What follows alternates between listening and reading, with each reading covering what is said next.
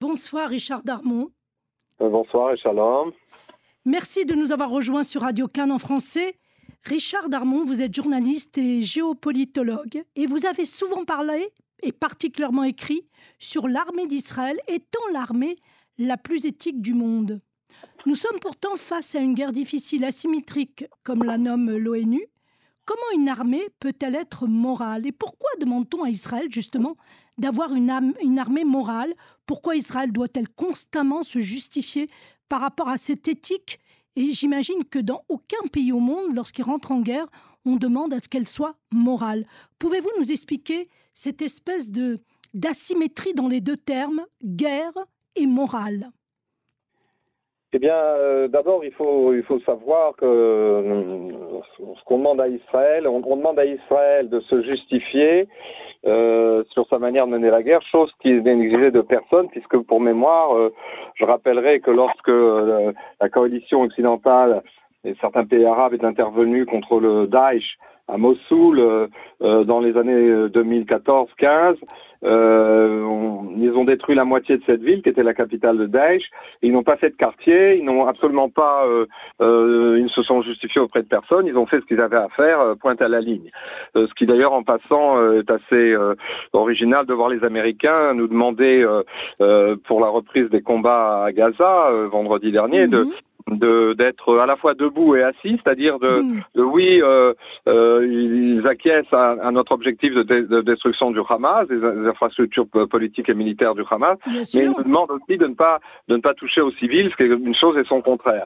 Mais et, même chose à Fallujah dans dans la première lors de la première ère du Golfe, Fallujah c'était une ville d'Irak qui était un nid terroriste et, les Américains ont détruit euh, les trois quarts de la ville sans prendre aucune précaution et ce sont eux qui nous donnent des leçons. C'est toujours intéressant de, remarquer ce deux poids et deux mesures. Maintenant, pour répondre à votre question mhm. euh, sur euh, euh, le terme antinomique de guerre et morale, il est vrai que la guerre, définie par tous les stratèges, par, tous les classiques, la guerre, c'est l'ordre de la destruction, c'est comment dirais-je, c'est c'est le chaos, la guerre. C'est en soi quelque chose d'injuste. Alors comment peut-on être moral dans une guerre euh, à vrai dire, c'est pas Israël qui a choisi ça. Il y a eu une, après la, euh, Première Guerre mondiale et, et, euh, et surtout euh, à la création de l'ONU, il y a eu des tentatives de, comme le disait l'un des acteurs de la pièce d'Albert Camus, euh, Les Justes, mhm. dans une réplique restée fameuse, c'est que même dans la destruction, il y a un ordre. Alors, fier de cette conception, la communauté internationale, ou ce qu'on appelle ainsi, a essayé de euh, fixer un certain nombre de règles euh, qui, qui, sont des règles de droit international. Euh, d'abord sur comment entre-t-on en guerre, quelles sont les causes d'une guerre juste et d'une guerre moins juste, et, puis une fois qu'on est en guerre, comment on mène cette guerre? C'est à ces deux niveaux qu'il y a des règles, des règles qui sont d'ailleurs très théoriques, qui sont des conventions internationales qui ne, qui ne sont pas astreignantes parce que aucun État n'a été jamais jugé pour violation de ces règles. Mhm. Euh, donc on est sur un terrain très très euh, glissant euh, où il y a effectivement un certain nombre de, de, de, dispositions internationales et le plus drôle, enfin le plus drôle, le, plus paradoxal, mhm. c'est que plus Israël euh, respecte ses règles, comme il l'a fait d'ailleurs lors des opérations précédentes en, en 2008 euh, avec euh, la fameuse opération plomb durci, puis en 2012 avec comment dirais-je le colonne de nuée et en 2014 avec rempart protecteur. traduction de termes hébraïques. Mhm. bon, et à nouveau avec gardien des remparts en 2021. Quand, plus Israël a pris de précautions et a appliqué en fait, euh, euh, j'allais dire en solo, euh, les la plupart des dispositions du droit international, on y reviendra. Mhm. et, plus il a été critiqué, c'est-à-dire qu'en fait, c'est un paradoxe. le paradoxe, il est, comme vous le disiez, la contradiction, elle est dans les termes même. Une guerre comment on peut mener une guerre morale du moment qu'on on doit tuer des ennemis. Il y a effectivement un certain nombre de règles, on pourra y revenir. Par exemple, euh, c'est de séparer les civils, enfin de tenter de séparer les civils des, euh, euh, des, des, de ceux qui combattent, de l'ennemi armé. Alors ça, c'est un cas de figure théorique parce qu'à Gaza, tout le monde sait que c'est quasiment impossible pour deux raisons. D'abord parce que le Hamas prend les civils comme des boucliers humains. Il s'en sert, il, se, il, se, protège avec les civils justement pour pour empêcher Israël d'être efficace et puis pour aussi tourner des images qui sont à son avantage, des images de civils tués, voire d'enfants. mais d'un autre côté, le, le, donc si vous voulez, il y a, y a ce paradoxe que on, on ne peut pas on ne peut pas mener une guerre quand, quand un groupe terroriste sans foi ni loi ne respecte strictement aucune règle et, et, ce, n'a rien n'en a rien à faire de ses civils. Et puis il y a l'autre raison, c'est que euh, si vous voulez le le, le, le, Hamas connaît euh, euh, la sensibilité et le scrupule d'Israël. Et donc on est dans un cercle euh, vicieux. D'ailleurs, ça me fait penser à ce qu'avait déclaré en 2014 Benjamin Netanyahu déjà. Donc 2014, c'est presque à 10 ans, 9 ans. Mhm. Il avait dit la différence fondamentale entre Israël et le Hamas, c'est qu'Israël se sert de ses armes pour protéger ses citoyens, alors que le Hamas se sert de ses citoyens pour protéger, pour protéger ses arsenaux et ses activités terroristes.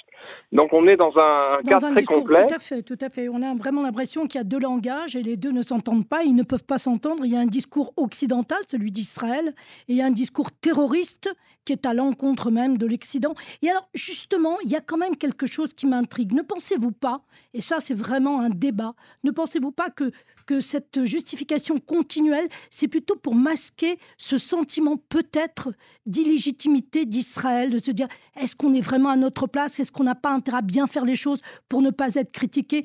Pourquoi n'ont-ils pas les coups des franches? On est face quand même à un État terroriste, je ne dirais pas État, je dirais à un mouvement terroriste qui veut notre mort, qui veut notre destruction. Alors pourquoi pourquoi prendre autant de précautions? Est-ce que c'est là que se situe la morale israélienne et la morale de Tzahal Écoutez, pas vraiment, parce que je crois que ce à quoi on assiste lors de cette guerre, qui est, sans rapport avec les opérations précédentes, que je rappelais tout à l'heure, euh, de 2008, 12 et de 2018, euh, et les autres qui ont suivi en 2021 et 22, il y a là une rupture totale euh, cette, cette fois-ci. D'abord parce que cette guerre n'est pas une guerre euh, c'est pas une opération euh, de riposte seulement, c'est une guerre, euh, une guerre, j'allais dire, de, d'existence de, pour Israël après les atrocités de, du 7 octobre. Et, et, quelque chose a changé. Il y a eu un switch de, euh, très important qui est intervenu au sein de Tzahal et même à l'échelon politique, puisqu'on parle d'une guerre, d'une guerre pour l'existence d'Israël, une guerre que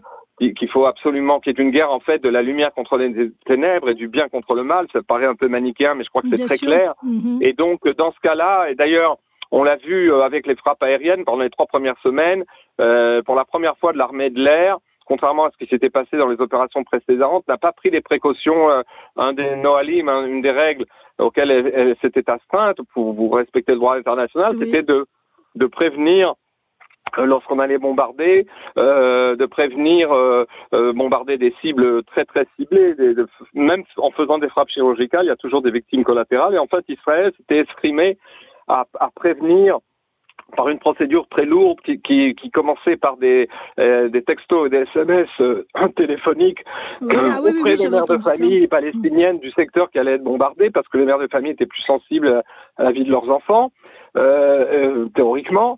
Et, euh, et après, ça, ça c'était suivi par des tracts qu'on envoyait, puis des appels par haut-parleurs. Bref, on essayait, on, on, perdait complètement notre effet de surprise, ce qui est très important dans la guerre, en, en prévenant tous ces gens de s'éloigner des, des, des lieux bombardés. D'ailleurs, on l'a plus fait pendant les, bombardements aériens, si ce n'est qu'on a donné un avis général qui était répété, qui est toujours répété par le, porte-parole de Tsahal chaque soir dans, et le matin aussi, à savoir d'appeler les civils à fuir les quartiers, les zones de combat, euh, qui sont de plus en plus étendues à Gaza, aussi bien Gaza Nord que maintenant au centre et au sud.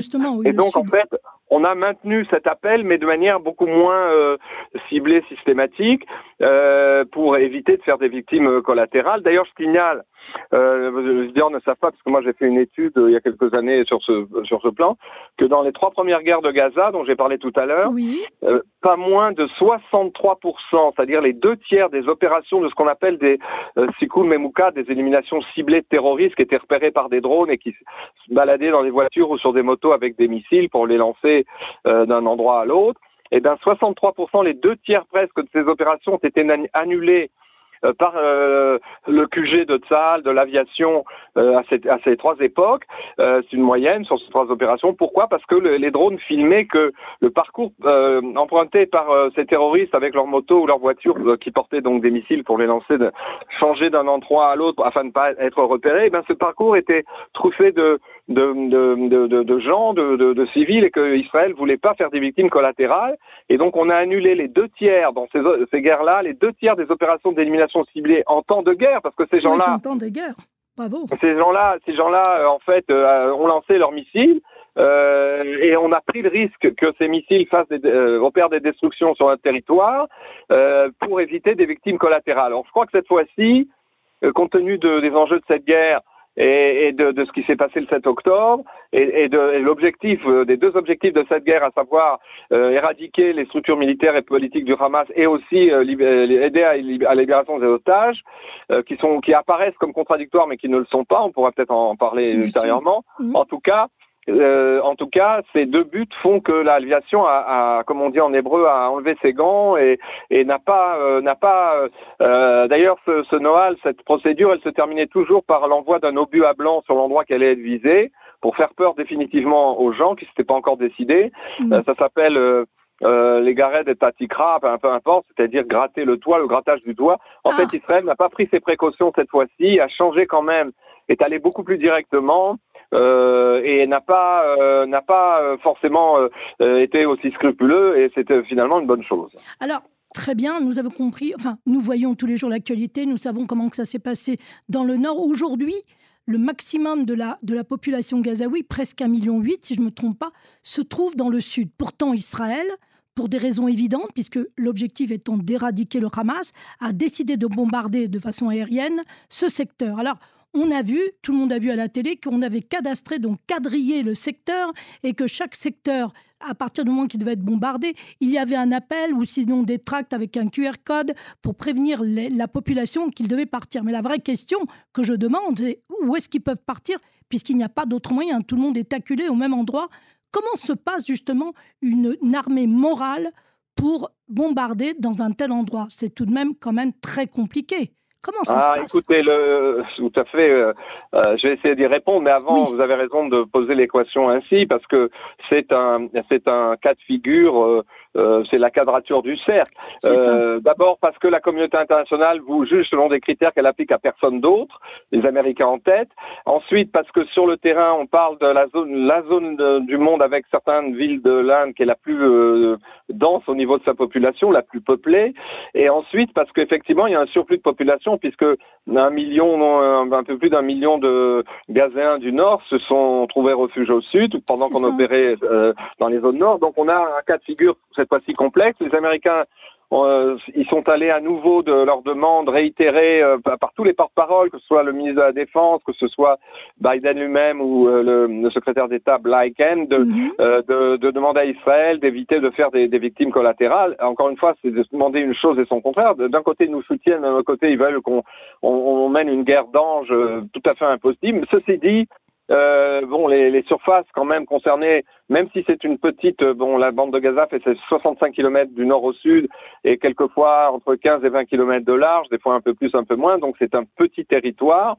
Mhm. Euh, il est vrai que donc euh, opérer dans une zone où il y a des populations civiles qui sont réfugiées, c'est complexe, mais je crois que justement le haut niveau technologique et cybernétique de Tsahal, au niveau du repérage des endroits qu'il cible, euh, aussi bien des terroristes que, que des euh, arsenaux ou des tunnels, est à ce point sophistiqué qu'on peut opérer secteur par secteur euh, qu'on appelle dans le plan de travail qui a d'ailleurs été mis en place pour la première fois depuis de, enfin la première fois parce que cette guerre au nord a été menée sans trop de pertes pour ça. Tout le monde s'attendait à des hécatombes, mais en fait, il y a eu malheureusement des pertes. Chaque chaque soldat qui tombe est une catastrophe en Israël, mais mais si vous voulez, ça n'a pas été du tout ce que les terroristes euh, ou les experts même avaient prévu. Parce les analystes, tout à fait, tout à fait. Vous avez prévu que ce serait une souricière et que ce serait une hécatombe. Israël a, mhm. gère, si vous voulez, sa guerre quartier, pâté de maison par pâté de maison, quartier par quartier ou polygone par polygone, cette fameuse carte qui a été distribuée a deux jours, euh, en,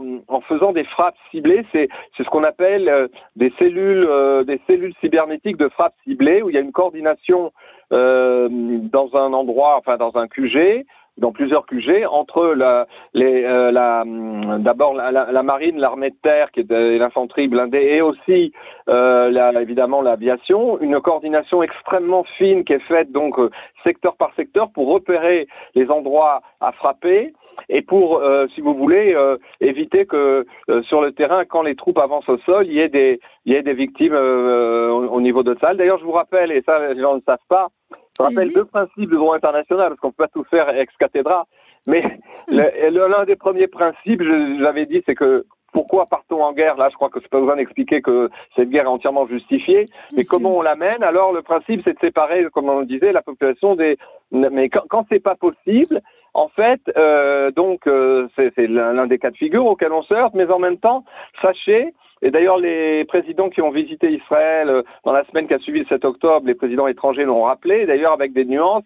Le président américain avait dit qu'Israël avait parfaitement le droit de se défendre, mais le, président, le Premier ministre britannique est allé plus loin dans son soutien à Israël. Il a dit que non seulement Israël a le droit, mais il a l'obligation de défendre ses citoyens. D'ailleurs, c'est justement l'un des principes du droit, c'est que euh, du droit international dans, le cas de guerre, c'est qu'un un État mérite ce nom que lorsqu'il défend ses citoyens. Et figurez-vous, le droit international, dans sa jurisprudence et dans ses textes, ajoute aussi une autre, une autre euh, disposition qui quand même euh, donne à réfléchir, c'est qu'il y a trois cercles concentriques de population qu'un État doit euh, dont il doit respecter, si vous voulez, la sécurité. Le premier cercle, quand un, une, une, armée venue d'un pays, bon, comme Israël, rentre dans un pays, dans une zone euh, étrangère, en tout cas franchit une frontière, c'est que ce, cet État doit d'abord respecter la sécurité de ses, ses soldats. C'est essentiel. C'est une première obligation. La deuxième obligation, c'est qu'il doit il doit euh, assurer la sécurité des ressortissants étrangers sur son territoire. C'est ainsi qu'en 91, quand il y a eu la guerre du Golfe, alors que les Palestiniens de Jérusalem euh, la partie Est manifestait devant la muraille de Jérusalem en disant gazez Tel Aviv parce qu'ils étaient très contents que Saddam Hussein envoie des missiles partout. Euh, nous, euh, on distribuait des masques à gaz, euh, y compris euh, aux habitants de Jérusalem-Est, parce qu'on avait l'obligation de les protéger. Et la troisième cercle, le troisième cercle seulement qui est, dont on demande qu'il soit pris en compte, c'est de protéger les populations civiles dans la mesure du possible, dans les zones qui sont euh, celles de l'offensive, donc d'un pays X en dehors de son territoire. Or, c'est ce qu'on fait là à Gaza, dans le sud. C'est assez compliqué. Oui. Mais euh, je vous dis, l'une des aides qu'on a, c'est la technologie. Ça, maintenant, il est évident que personne euh, ne peut se tromper que euh, quand euh, même si les frappes sont chirurgicales, etc., que tant qu'on bombarde, c'est vrai qu'aujourd'hui Israël a des armes pour bombarder la troisième fenêtre à gauche du cinquième étage et rien d'autre.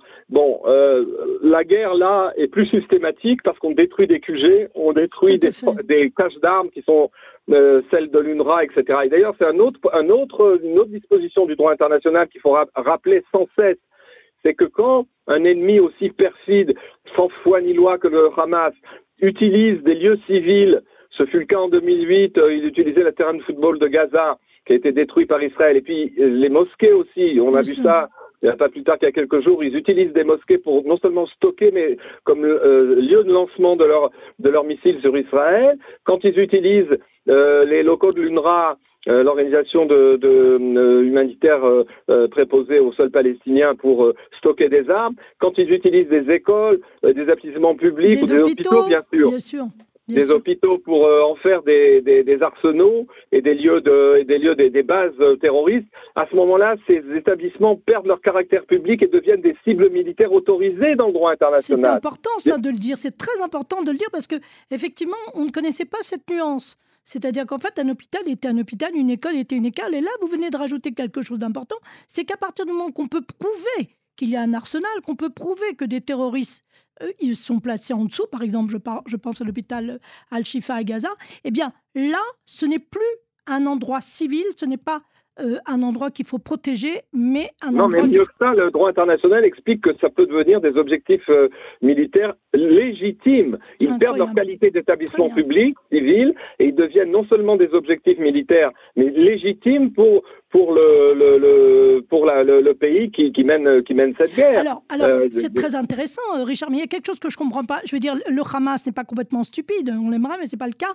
Donc ils le savent, ils connaissent les lois du droit international de la guerre. Alors pourquoi avoir choisi des lieux civils pour émettre leur, euh, tout leur arsenal, puisqu'ils savaient... Écoutez, écoutez oui, je crois que c'est le point de départ de, de, tout ce problème. Parce que d'abord, je ne suis pas sûr qu'ils connaissent dans les nuances le droit international. Tout ce qu'ils connaissent, c'est les médias et les, les, images sanguinaires, il suffit qu'on filme, filme des, femmes hystériques accueillant des civières avec des, gens en sang à l'hôpital euh, à Chifa hmm. pour que ça, ça, ça émeut le, le, monde entier. Je reviendrai d'ailleurs là-dessus. Mais en fait, le, le, Hamas, le Hamas ne peut exister que, que grâce à ses boucliers humains. Euh, ce n'est pas une armée régulière.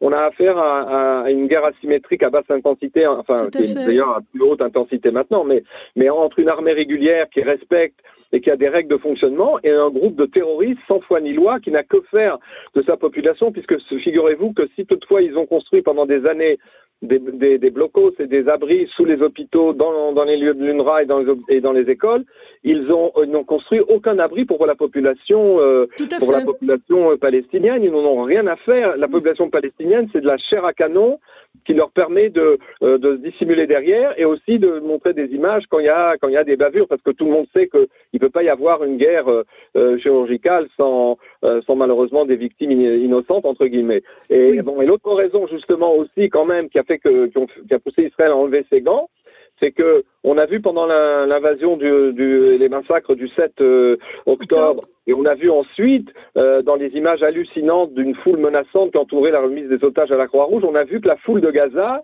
euh, enfin pas tous les habitants, mais une bonne partie des, des, des Gazains qui ont voté pour le Hamas en, 2000, en 2006 soutiennent à 70% le Hamas. Ça veut dire qu'ils sont responsables de ce que fait entièrement le Hamas, mais il y a une osmose entre ce régime totalitaire et ceux qui l'oppriment et qui le, et qui le, et qui terrorisent. C'est-à-dire que c'est vraiment un, c'est vraiment euh, un, c'est le lieu le lieu d'une euh, d'une perfidie et d'une euh, d'un niveau de, de, de, vicieux qui est, qui est absolument un cercle infernal et quand on voit des troupes des, des, des foules entières d'occidentaux qui euh, écervelés, qui connaissent rien à la situation ici, qui sauraient même pas placer Gaza sur une carte, euh, soutenir le, le, Hamas comme on l'a vu à Paris euh, ce week-end et comme on voit sans arrêt, bon, des foules qui sont qui paraissent imposantes, mais qui sont pas celles qui représentent les populations ni, ni celles des États-Unis, celles de la France, car la France silencieuse, les États-Unis aussi. les citoyens américains sont pro-israéliens, mais en fait, il y a des minorités agissantes qui, qui manipulent, si vous voulez, ces images et qui, et qui s'en servent qui s'en servent sur les réseaux sociaux, par exemple. Absolument, les réseaux sociaux, n'en parlons pas. En tout mm. cas, en tout cas, ce qui est important, si vous voulez aussi, il faut, il faut savoir que euh, dans, dans, cette guerre des images ou cette guerre de, euh, de entre guillemets la, la moralité, euh, de toute manière, il faut il y a, il y a, il y a deux choses qu'il faut savoir. Euh, cette phrase qui me revient en, en tête, euh, qui avait été prononcée déjà lors de euh, la première et de la seconde intifada par un, un, de nos collègues, un ancien collègue qui nous a quittés, qui s'appelait Paul Winiewski, et qui avait eu cette phrase absolument euh, euh, phénoménale qui vaut tellement pour ce qui se passe en ce moment. Il avait dit peu importe ce qu'Israël dit ou fait, peu importe donc ses paroles ou ses justifications, vous disiez tout à l'heure, ou, ou, ses actions, y compris quand elles sont pesées et, et arrêtées, ce qui compte, ce n'est pas ce qu'Israël dit ou fait, mais c'est ce qu'il est, c'est-à-dire le juif parmi les nations. Tout à fait, le juif parmi les nations, tout à fait. Voilà, et donc, mm. et donc vous pouvez toujours prendre mille précautions euh, vous justifiez, vous pouvez euh, être moral et bien plus moral que les autres, de toute manière, ça changera rien parce que on vous accusera toujours. Maintenant, il y a une autre chose qu'il faut savoir. Quand j'ai fait cette, cette enquête, qui était à la base d'une centaine d'interviews, euh, qui était un, un mémoire universitaire, sur donc les, les, les ça s'appelait les dilemmes euh, de Tsahal dans les guerres asymétriques à, basse intensité à Gaza. J'ai interviewé des tas de gens et la dernière personne que j'ai interviewée, c'était Igal Palmore, qui était le, président de, du, du, du, site Memri, qui, était, euh, qui est un ancien euh, directeur des renseignements, enfin chef des renseignements militaires de Tsahal et qui était euh, le conseiller en affaires terroristes auprès à la fois de euh, Israq Shamir et d'Israaq Rabin. Et il mhm. m'a dit, lorsque je, donc c'était le dernier que j'ai interviewé, il m'a dit ne va ne va pas raconter dans ton, tes conclusions de, ce travail que les nations occidentales, surtout, il parlait des nations occidentales, euh, accusent Israël euh, uniquement par antisémitisme, etc. Parce que le, le, leadership, les leaders politiques, comme les chefs militaires des grandes nations, par exemple de l'OTAN, savent pertinemment que nous menons une guerre juste, y compris quand c'est un défi impossible à mener, une guerre, euh, une guerre morale, que nous prenons des précautions que personne d'autre ne prend, à tel point que c'est nos officiers qui forment les armées occidentales à ces combats en zone urbaine qui sont euh, la quadrature du cercle, qui sont si compliqués, parce qu'ils savent que nous sommes experts en la matière.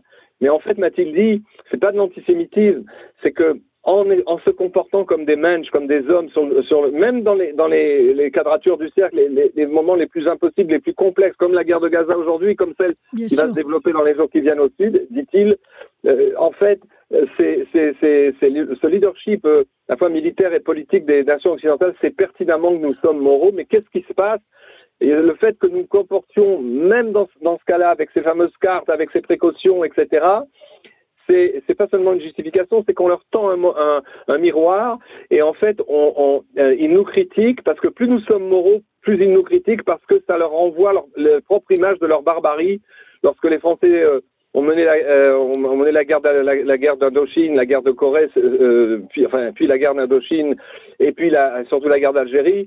C'est eux qui ont inventé le napalm et, et le, le, largage de, de, bombes incendiaires sur les villages euh, ennemis. Euh, les Américains, ne, ne, disons pas ce qu'ils ont fait au Vietnam. Bien et donc, sûr. en fait, quand nous nous comportons, nous essayons de maintenir ces règles, Ça parce qu'on sait bien que les Juifs et les Israéliens, ils vont jusqu'au bout d'une logique, ils sont toujours plus royalistes que le roi. Lorsque nous nous, nous comportons ainsi, en fait, nous tendons un miroir, le miroir de l'horreur à, ce leadership qui sait, lui, comment il s'est comporté euh, dans les guerres. Dans les autres euh, guerres euh, précédentes, disons, bien sûr. Semblables. Bien Et donc, c'est ça la, la, cause de cette, euh, à part l'utilisation par le Hamas, l'utilisation cynique de toutes ces images, mais le, le fait qu'il y ait un double langage, des doubles standards qui soient appliqués à Israël, ça vient de cette, cette culpabilité, en fait, des, nations occidentales pour leur propre barbarie. Et, et je crois qu'il faut en être conscient parce que c'est euh, c'est ça aussi qui est la cause de, euh, de la mauvaise image d'Israël. Alors oui, en fait, en quelque sorte, il y a un double langage. Ça, on l'a compris. La façon dont on pourrait rétorquer, justement, que ce soit sur les réseaux sociaux ou que ce soit sur un plateau télé, justement, vous, venez de dire, la plupart des, leaders, des leaders de ces, de ces gouvernants, euh, refusent en fait cette image qu'on leur envoie en disant, nous, nous sommes moraux, vous, vous ne l'avez pas été. Comment est-ce possible de, de traduire cette idée de façon très simpliste en disant que, quels sont les termes qui pourraient vraiment refléter, refléter cette, cette idée? Parce que cette idée est très puissante, mais comment l'exprimer d'une façon simple? On ne peut pas dire à la France, vous avez été des terroristes à votre façon. On ne peut pas dire aux États-Unis ce que vous avez fait, comme vous l'avez dit tout à l'heure au Vietnam. Comment peut-on traduire cette phrase? Écoutez, écoutez, l'une des, avant d'en venir à ça, l'une des choses quand même qu'il qu faut dire et que moi je rappelle quand je suis invité euh, ici ou là euh, pour parler de ce sujet, oui. euh, qui préoccupe d'ailleurs beaucoup de monde, c'est de dire que la différence fondamentale déjà entre les Américains à Fallujah ou le, les alliés à, à euh, comment dirais-je, à nouveau en, en, en, Irak contre contre Daesh euh, et où les Français en Algérie, c'est que toutes oui. ces armées-là occidentales, elles ont combattu à des milliers de kilomètres de leur euh, de leurs frontières, alors Très que nous, Gaza, c'est la frontière, c'est-à-dire qu'on euh, Gaza, c'est 7, 7 kilomètres. Ben oui, c'est 5 kilomètres. Oui. D'ailleurs, ils ont franchi ça en un quart d'heure de moto, même pas, en 10 minutes de moto euh, le 7 octobre. C'est-à-dire que nous, on, on, combat pour notre existence euh, physique euh, immédiate. on ne combat pas pour, préserver, donc comme, comme euh, à Fallujah ou ailleurs, des grands équilibres géopolitiques, le pétrole irakien ou saoudien, ou la France des intérêts. Mais alors justement, justement. Alors, alors, donc, alors, alors donc déjà, il y a une différence. Nous, nous sommes acculés à nous défendre parce que nous, nous, nous menons une guerre d'existence. Ça, c'est la première réponse. La seconde réponse, c'est que, si vous voulez, euh, c'est de prendre au mot euh, ces chefs d'État, que ce soit Biden, qui, qui, qui, qui a un bon cœur, peut-être, euh, on l'a vu, ce, qui, qui, nous a un peu surpris d'ailleurs Mhm. mmh. par rapport à ses atti les attitudes de ses prédécesseurs, ou, ou même Macron, qui lorsqu'il est arrivé à, à, à Jérusalem, a soutenu euh, Israël, a, a, même parlé d'une coalition contre le Hamas. Bon, des, des idées euh, transmises depuis, mais euh, mais ce qu'il faut, c'est les prendre au mot en disant en disant que euh, que nous nous menons une guerre existentielle et que et que d'ailleurs euh, euh, nous nous sommes nous sommes confrontés à, à, à un paradoxe à, à une équation euh, euh, avec x x inconnu si vous voulez irrésolvable simplement parce que comme on a affaire à un ennemi sans foi ni loi qui se sert de bouclier humain pour pouvoir le frapper, on est obligé de mener une guerre, euh, une guerre euh, millimètre par millimètre qui durera le temps qu'elle durera, euh, et, et, donc on aurait besoin plutôt de leur soutien que de leur, euh, de leur critique, parce que on peut pas à la fois, on, on comprend que ces, ces hommes d'État et ces chefs d'État que ce soit le président Biden Mhm. qui, qui, était en année électorale et qui a qui suscite des remous par son soutien assez entier à Israël depuis le début de la guerre, on comprend que Macron, avec les banlieues qui débordent, a très peur de faire des vagues, etc. ils ont ils ont leurs propres raisons pour lesquelles ils nous ils nous semoncent mais euh, mais si vous voulez, c'est plutôt des, des, problèmes intérieurs qui les concernent. Je crois qu'il faut renvoyer ce miroir qui tend vers euh, que nous on tend vers eux au niveau de la moralité. Il faut quelque part l'expliquer, leur dire que d'abord nous on est, comme je le disais, dans une guerre existentielle. Euh, c'est l'avenir d'Israël qui en dépend. Quand quand euh, le FNL euh, massacrer des Français en Algérie, bon, euh, l'avenir de la France n'était pas en, forcément en danger. même, chose, même chose dans la guerre d'Iga, même, chose à Mossoul avec euh, Daesh. Et donc, euh, et donc c'est ça qu'il faut expliquer. Oui, mais, alors finalement, Richard Darmon, on en revient à la première, à la première question, à ma première question, à savoir la, la, la question de légitimité, puisque justement, c'est une guerre existentielle. C'est vraiment pour maintenir la survie d'Israël.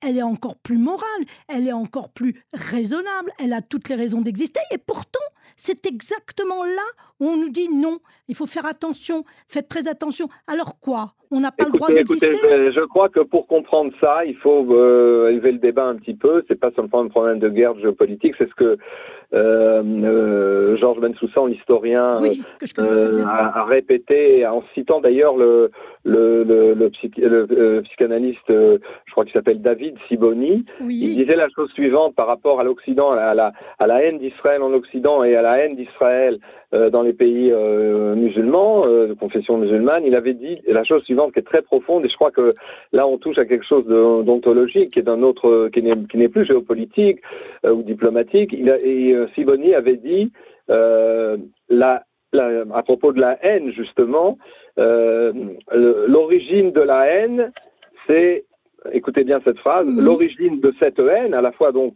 euh, chez les, dans le monde arabe, dans le monde occidental, l'origine de la haine, c'est la haine des origines. C'est-à-dire, hmm. c'est-à-dire que oui, euh, euh, la civilisation euh, islamique, comme la, civilisation occidentale, c'est d'où elle vient. Elle vient de, l'origine hébraïque et de l'origine biblique, et donc, et donc il y a quelque chose, il y a un compte non réglé dès qu'on prononce le mot d'Israël, bon, c'est ce qu'a dit Giniewski, euh, euh, peu importe ce que vous dites ou ce que vous faites, mm -hmm. c'est ce que vous êtes. Ce que vous êtes, c'est le juif parmi nations, et donc vous suscitez de la haine parce que parce que cette euh, l'origine de cette haine, c'est la haine des origines. C'est magnifique. Eh bien, écoutez, on va conclure sur ces mots extraordinaires. Je vous remercie infiniment, euh, Richard Darmon, d'avoir euh, accepté notre invitation. Et j'espère vous retrouver très prochainement sur Radio Cannes en français. Merci beaucoup. Et à très vite, et avec de belles nouvelles et de bonnes nouvelles. À bientôt. Au revoir. À bientôt et au revoir aux auditeurs. Merci beaucoup. Merci beaucoup. Au revoir.